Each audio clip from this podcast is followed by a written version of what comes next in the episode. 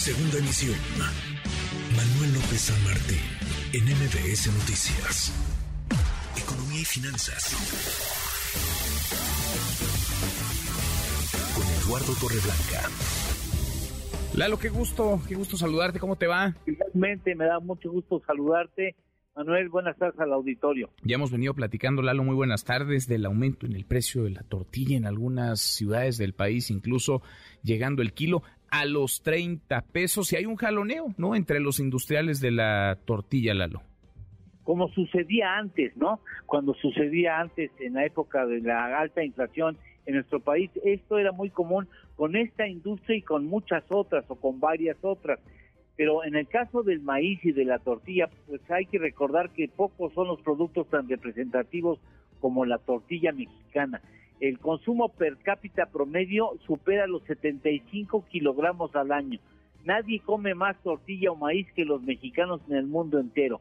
Y es una larga cadena productiva que concluye, lo habíamos visto hace no mucho tiempo, Manuel, que había más de 130 mil establecimientos que venden la tortilla contra menos, mucho menos que, que venden el pan, pan del trigo. Bueno, pues esta cadena implica el trabajar eh, para 500 mil familias o 500 mil empleos que tienen una compleja carga de aumentos en su proceso productivo.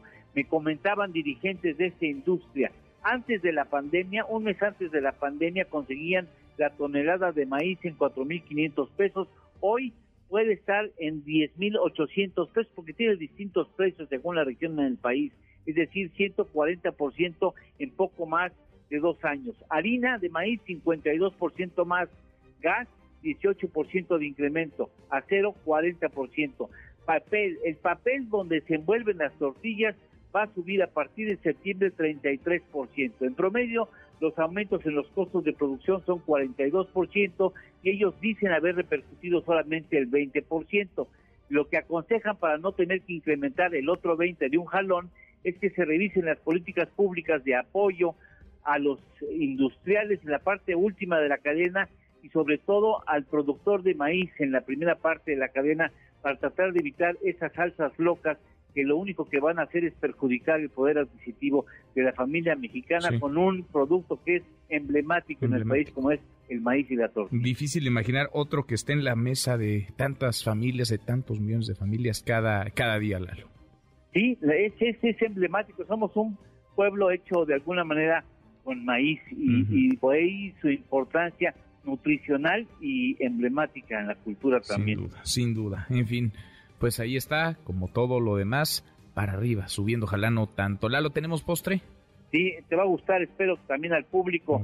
¿Sabes cuánto esperan vender de tortillas, el mercado de la tortilla en Estados Unidos? No, a ver.